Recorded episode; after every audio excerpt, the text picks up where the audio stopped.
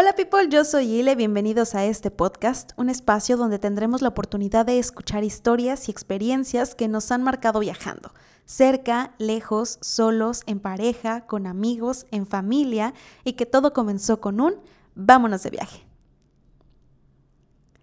Pues aquí estamos, una nueva semana, un nuevo episodio. Espero que el episodio anterior les haya gustado. Y pues el día de hoy vengo aquí a platicarles una pequeña historia de cuando yo era mucho más pequeña. Y a esta historia quise llamarle pena.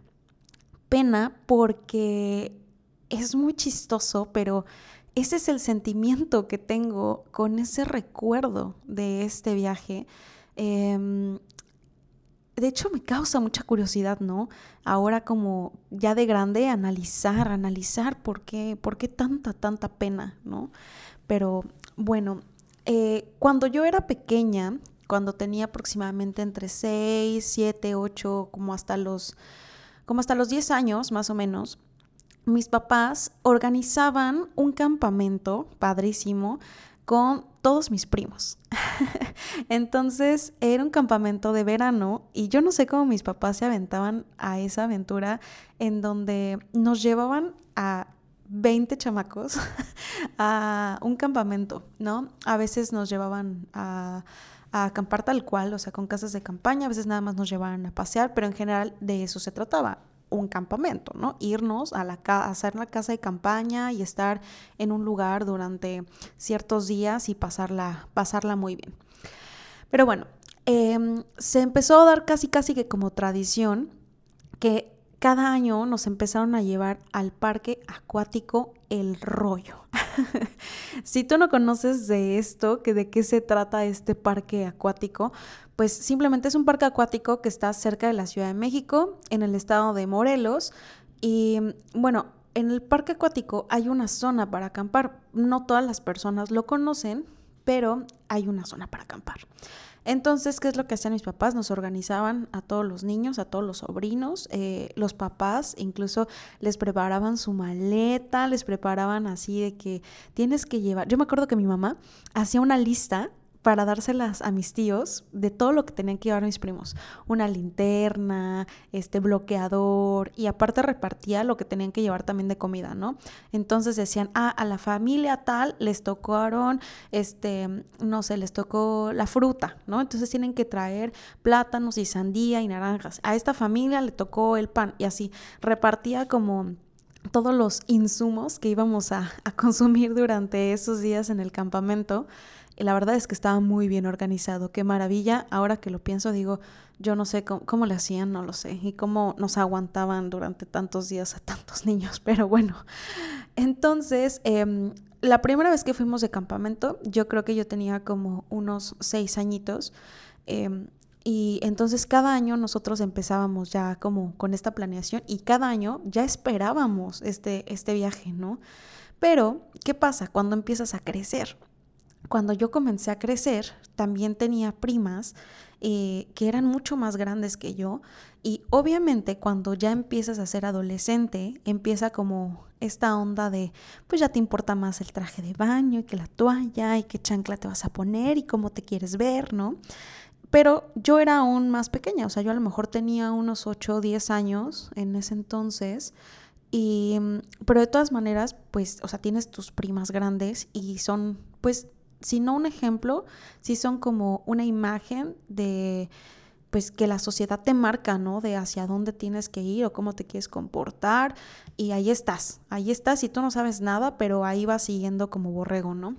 Entonces, me acuerdo que en este viaje eh, yo no tengo muchas primas de mi edad, primas mujeres, eh, tengo muchos primos hombres y la verdad es que yo me juntaba con todos ellos, pero ya a esta edad, obviamente, comenzaba esta onda de, ay, también el traje de baño que me voy a poner, que si te empiezas a preocupar un poquito más con, con, como, con, como con todo esto.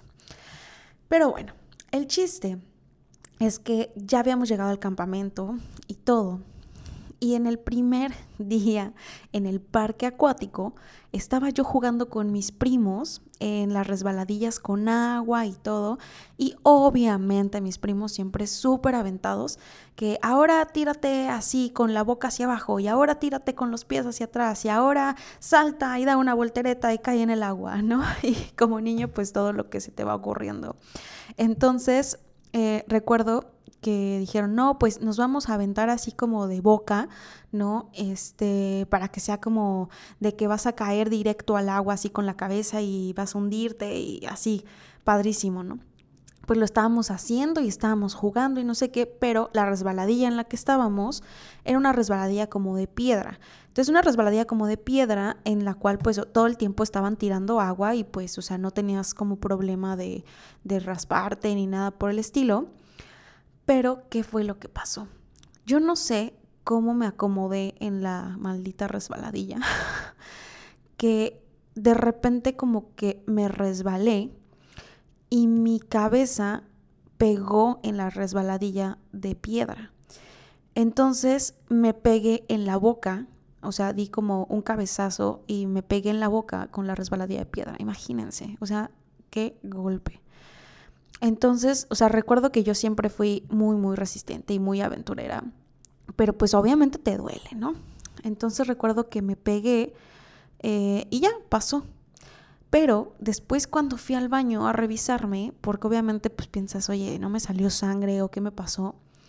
No, yo traía todas las encías, así toda la boca morada. O sea, y morada es poco, yo creo que era morado negro. Entonces yo así de no puede ser. Y recuerdo que justo este sentimiento que me dio fue pena.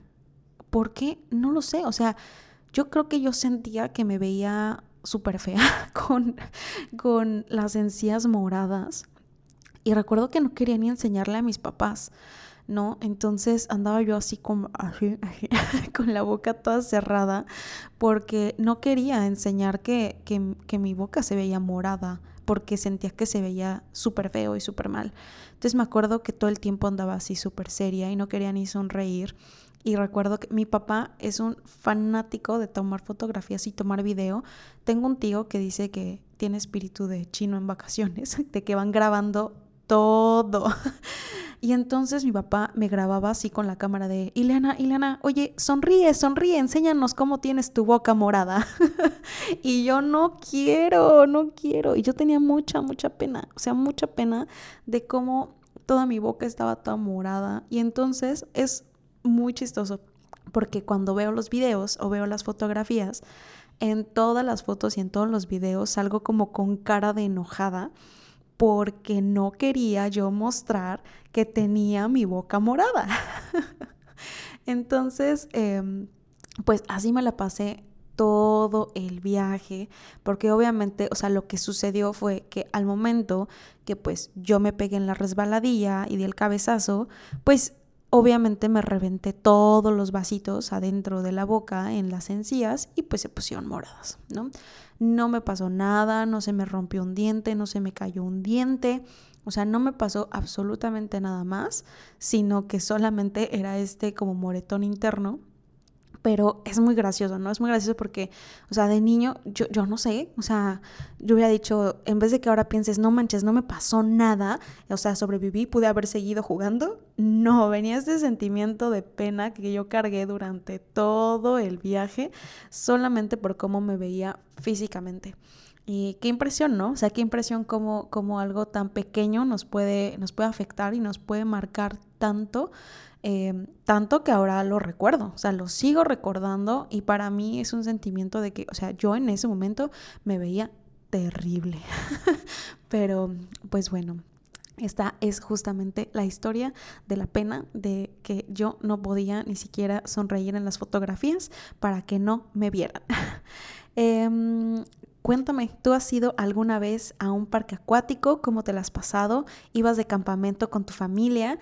Eh, ¿Tus papás alguna vez organizaron algo como esto, como los míos, así muy aventureros y llevarse a todos los sobrinos a, a un viaje o a un campamento?